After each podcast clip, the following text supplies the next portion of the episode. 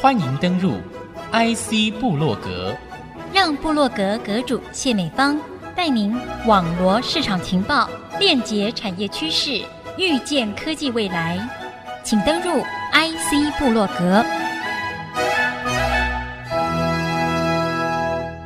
欢迎听众朋友再度收听 IC 部落格，我是阁主谢美芳。那么前两集我们也曾经在智邦艺术基金会的邀请之下，也邀请了台湾应用材料 ASML 这两家重要的设备厂，在科技人文这样的一个前提运作之下，邀请我们的科技人一起进入丰富的 ESG 艺文公益世界。点到了企业如何在这样的一个法则当中找出自己一个运作模式，和我们厂区的同仁建构均衡发展世界。今天呢，因此也要邀请我们的智邦艺术基金会吕雪英董事长和听众朋友来分享这一系列经营的共好的科技人文价值。欢迎你，好久不见！IC 之音的听众大家好，我是呃 Lucille，那我也是智邦永续办公室的成员之一。首先要跟你说声恭喜啊！听说这个智邦最近得了大奖，是我们台湾的百大永续经典企业金奖的厂商啊，非常的闪亮亮。但是我觉得这里头重要的是那个愿意去付出这么多资源、人才在这方面共同经营的用心，在这里头获得高度的肯定。这个到底做了什么样值得传承的事情？先跟我们介绍一下基金会从事的主要任务架构。那我们也先从得奖的这个内容开始来切入谈。嗯，好的。其实智邦最主要的企业业务内容就是我们说是利用科技串联社群与世界，希望缩短城乡的距离。所以，其实我们一直在做的，我们是希望连接人群。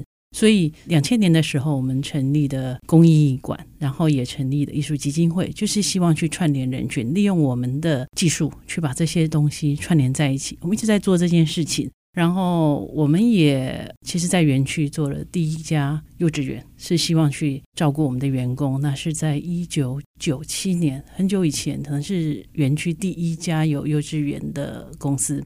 那这样的一个想法，我们是希望去照顾我们的员工，然后也希望去照顾外面不同的社群伙伴。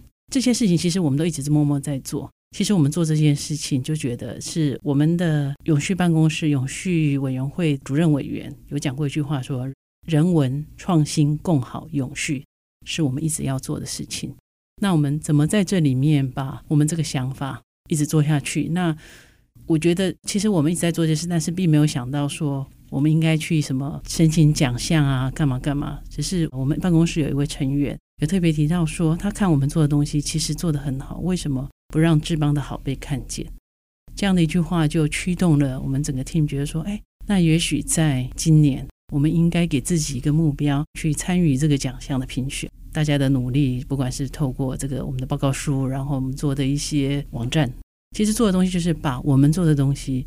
因为我本身除了是永续办公室的一员以外，我也是公司一直负责行销的工作。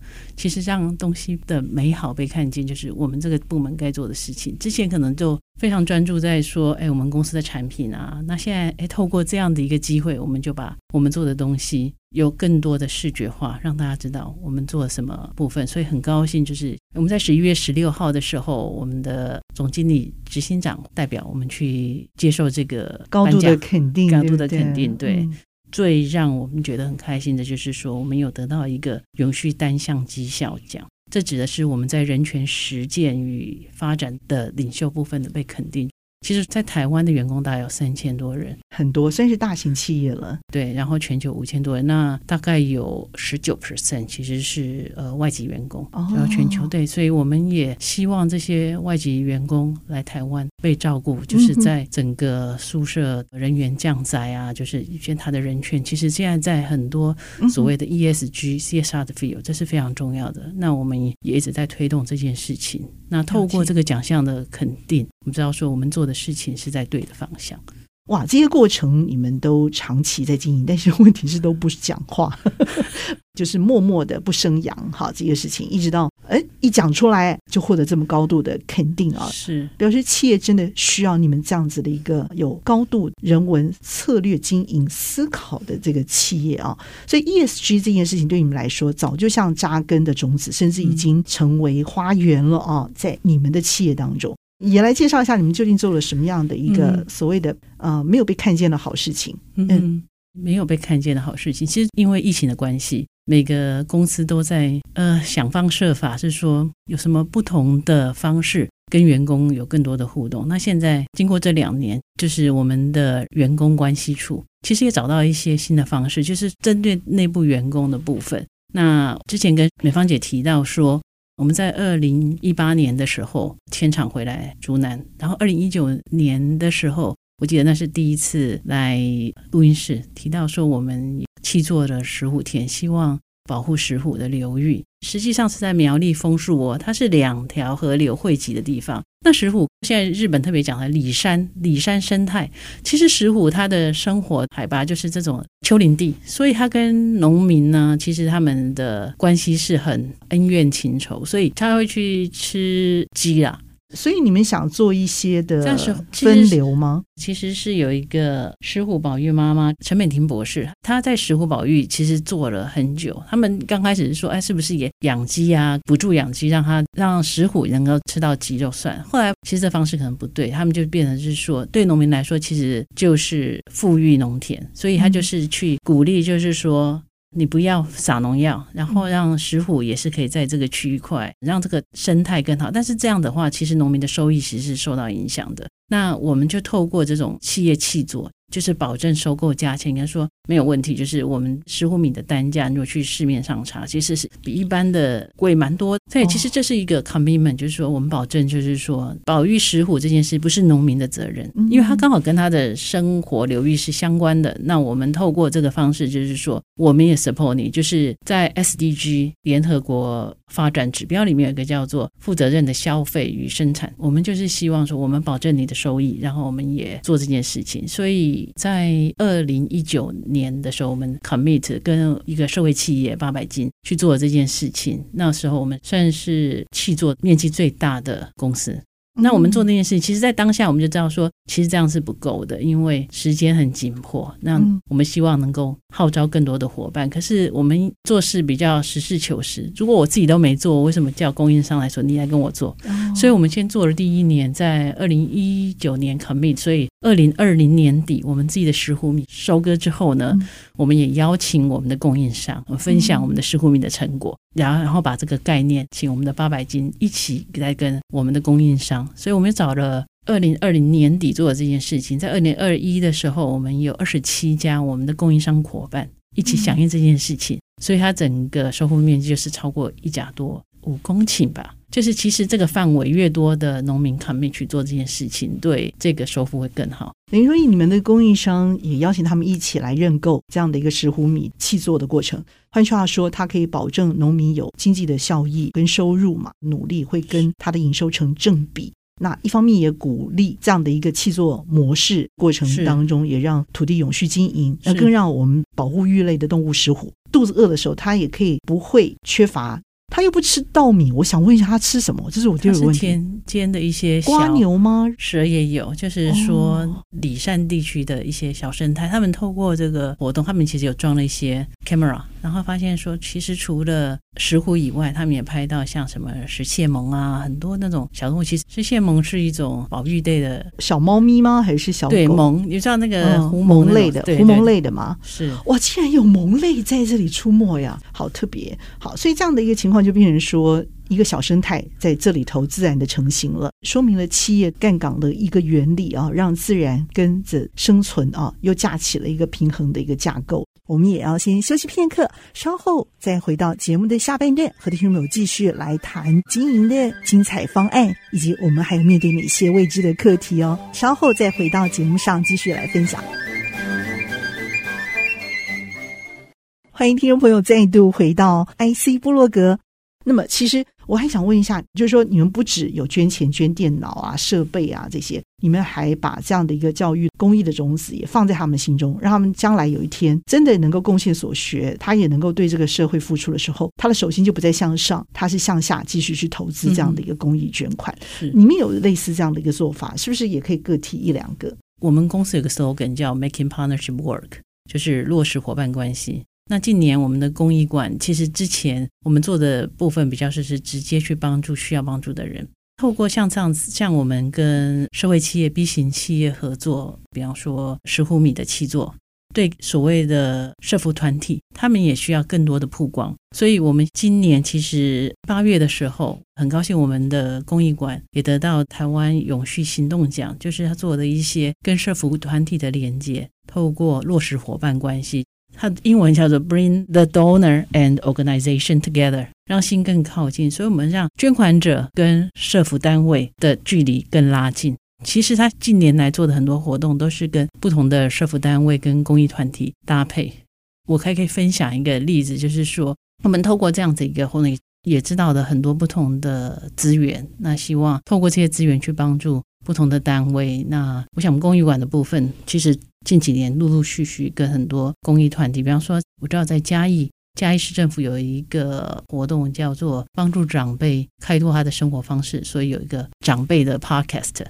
回到我们公司，其实一直很关心，就是人不只是外面的 community，我们公司本身的同仁，我们也在看说他们需要什么样的一个资源。员工关系，其实在今年六月的时候，他们做了一个问卷调查，刚刚听说我们有幼稚园。那现在其实公司也成立，明年就三十五年了。其实有很多我们的资深同仁，他们其实有不同的困扰，家里其实有一些更长的长辈，所以他们做的一些问卷调查，看家庭的状况，就是回来发现说，其实有些同仁的家里家庭照顾，比方说家里有失智的人，其实他们很需要 resource，他也不太了解他应该怎么去做这件事情。我印象很深刻，我们的员工关系处他们就在办跟新竹市政府、还有老吾老基金会、跟磐石银发团体，他们做了一个老人的体验 VR 体验。我们的员工可以报名，就是体会一下，如果你是长辈，或者是你是失智的状态下，你怎么上车？你怎么搭电车？你怎么参加团体聚会？其实我们一直在强调说，人跟人互动之间就有一个善的循环跟正向循环。当他感受到说“天哪，他怎么这么的不方便？”他用 VR，他怎么呈现呢、啊？我很好奇。比如说路崎岖不平吗？而且那个元宇宙的世界里头是很真实的，应该不是那种比较粗糙的，像卡通那种比较。是，他们是戴着 VR 眼镜。我看到他们外面拍的，就说其实他跟大家讲说，你可以往前走。可是他看到的世界说，这有好大的一个坎。它有另外就是一个实质体验，就是说，如果你都接不到讯息，你会有什么感受？是透过这样的一个过程中，同仁的这种同理心，他可以体会说，就是说，有时候你会对长辈很不耐烦，因为你没有经历那种你比较年纪年长的时候比较无助的状况。透过这样，他的同理心也发挥，然后也慢慢有很多。帮助他们，就是说我们有哪些 resource。其实园区的同仁现在蛮专注工作，有很多生活压力，但是他很多 resource 他不见得知道。所以，我们最近我们公司在很多什么厕所文学啊，提醒大家说，如果你们有需要帮助，你应该可以怎么样联系，怎么去维系，就是不同的跟家庭之间的关系。厕所里头看得到这些文字，对对对，就是提醒大家，厕所文学的方向变成是说家庭家人的部分。对，因为我其实。也很好奇，就是说，我们员 no no no，我们员工关系的单位，我他说为什么会做这种 VR 体验？他就说让他们问卷回来，然后这一阵子他们又在做了一些线上的课程，然后还有实体的课程，就是说怎么去跟家人、跟小孩互动。其实员工不是机器人，他们是有心理状态，必须要被 take care。有时候跟家里、跟孩子啊、跟夫妻之间的一些相处的方式，他们做过很多这样的课程。其实蛮五花八门的。我有问说，哎，那报名的同仁多吗？其实整个效果也蛮好的。特别分享是说，因为我自己有毛小孩，我很 surprise。我们公司也做了一个，就是说毛小孩的心理调试的线上课程。上礼拜二，嗯，我就上线发现说，哎，我们公司其实有毛小孩，特别是针对猫咪，居然有八十几个人。嗯，大家都很关心这一题，然后互动状况也很好，在线上，其实你员工的心理健康就会带动他在整个工作的成效啊，performance 上面也会比较好，就是。提高对工作跟生活的抗压性，维持身心灵的健康。其实这是整个我们员工关系处他们年轻人的一些发想，那效果很好。嗯，那这样的一个嫁接也让我很好奇啊！你们公司一定也跟 ESG 这样的一个主角，就是我们的利害关系人，就是我们的员工。他跟其他的社群、跟其他的这个社会联合的部分，你们也要做沟通，对不对？像你们硬体的沟通都在做了，那软体的沟通，你们一定花了更多心思了。你们想要带给员工的这个部分会是什么？我们用一些实际的案例，公司正在进行的，你觉得还不错的，你自己也感受到还蛮深刻的，来跟我们分享。我们在讲说，就是希望透过工作与生活的平衡。来带动大家的心理健康，然后往更好的正向发展。所以，其实我们陆陆续续做的一些活动，像又回到我最喜欢的石虎这个主题，我们做了这个石虎米的契作，员工其实也拿到石虎米，他可能也不太了解说这在做什么。所以，我们其实在今年四月，其实过往两年因为疫情的关系，很多活动都不能办。所以，我们在今年四月就决定说，不管现在疫情的状况下，我们还是办了两个所谓的永续讲座，让员工知道说，刚刚提的，比方说石虎流域是什么样的一个概念。然后，我们也邀约就是所谓现在很比较深度的生态旅行的旅行业者来做一个很好的分享。所以在四月的时候，我们做了这个活动，员工的互动。然后另外也提到说，像一些剩食，有一些剩食应该怎么处理？东西常常吃不完，买太多吃不完，这个浪费到底有多少？我们请了一个 podcaster 在我们的生态讲座跟大家是分享这个部分。其实这个就会内化到员工对这东西有感。那我们接下来就是说，现在疫情也比较好了，所以我们在十一月的时候。也邀约我们的同仁去做志工旅行，收割我们自己契作的石斛田，去做石斛米的收割，把员工从工作的这个 indoor，把它导向在 outdoor 做一些不同的活动，有更不一样的互动，这是我们在做的部分。那同时，我们也找了一些像几个深度小旅行，就跟有一个单位叫岛内散步，其实就在最近，就是十月、十一月，我们都在新竹，所以我们在峨眉啊、关西。然后甚至也到云林西螺会有这样的一个活动，跟我们的福委会搭配，让员工去做深度旅游。现在旅游不是观光，我们现在其实大家需要的是更在地，不是制造垃圾的一个观光旅游，而是去体验当地生活的活动。所以，我们慢慢就是把这样子的方式去推向我们对内的活动。嗯，这些东西重要的是，它可以继续的去复制。可是它内容却是创新的，因为有不同的人、不同的美景、不同的意念在里头传承。生态旅行的一个模式，也可能会变成一个经济圈，有没有可能这样的结合？这个整个东西，这个所谓生态旅游啊，现在台湾越来越多小的文创的一些单位，像新竹有很多在地的，比方说一日导览，呃，新竹的东门市场啊，这些活动，其实我们的想法就是这样，就是说。希望透过跟这些社会企业或者小的文创单位，他们更能带领我们的员工去认识他们生活的环境，然后也带动这些商家，不再是只是做便宜的东西，是去做符合整个旅游的设计上是比较环保的。然后这就是跟我们的方向一致。我们这么做，我相信智邦一定不是第一家企业做这件事情，一定很多企业开始做，就是说一个一个去影响大家。就是我们就在讲说。共好，making partnership work，让更多的同仁伙伴参与。像我们邀约的我们的供应商，其实在今年他们还继续做这件事情，然后他们也是跟这个社会企业，他们也去办了很多他们的活动。其实有感受到说，我们的供应商也觉得说，这是一件对的事情，慢慢去影响大家，去跟更多的农民也好，就是在地有一个更好的良善的善的关系。这就是我们希望的方向。OK，所以这会变成一个活水，因为也产生了交流。那就像石虎的宝玉进到了人类的这个生活圈，可以不用扼杀鸡就可以享有美食。嗯、那这是人类用生态圈的繁衍的方式，而自然设计出的一个有利于石虎成长的一个生活链，嗯、去活出它自由的生活。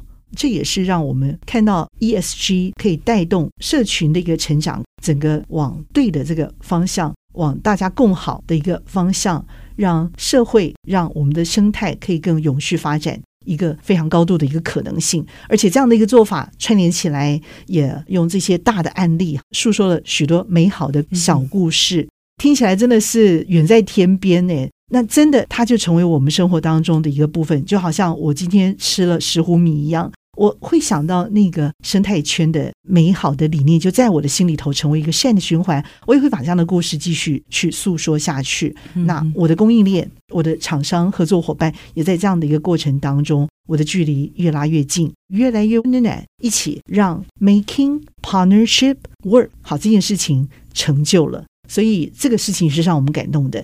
刚刚提到说，我们一个同仁说，让志邦志邦的好被看见。其实我觉得有一句更实在，我自己觉得有一句话叫做“行动力就是影响力”。那我们因为自己开始做起，所以才能办法影响其他的人。那要走得很长远，其实就是需要有更多的伙伴一起支持。不管是我们永续委员会、永续办公室的团队，或是整个我们的呃员工关系，其实大家就是一起走，走得更远。这是我觉得我们后面可以继续模仿的一个动力。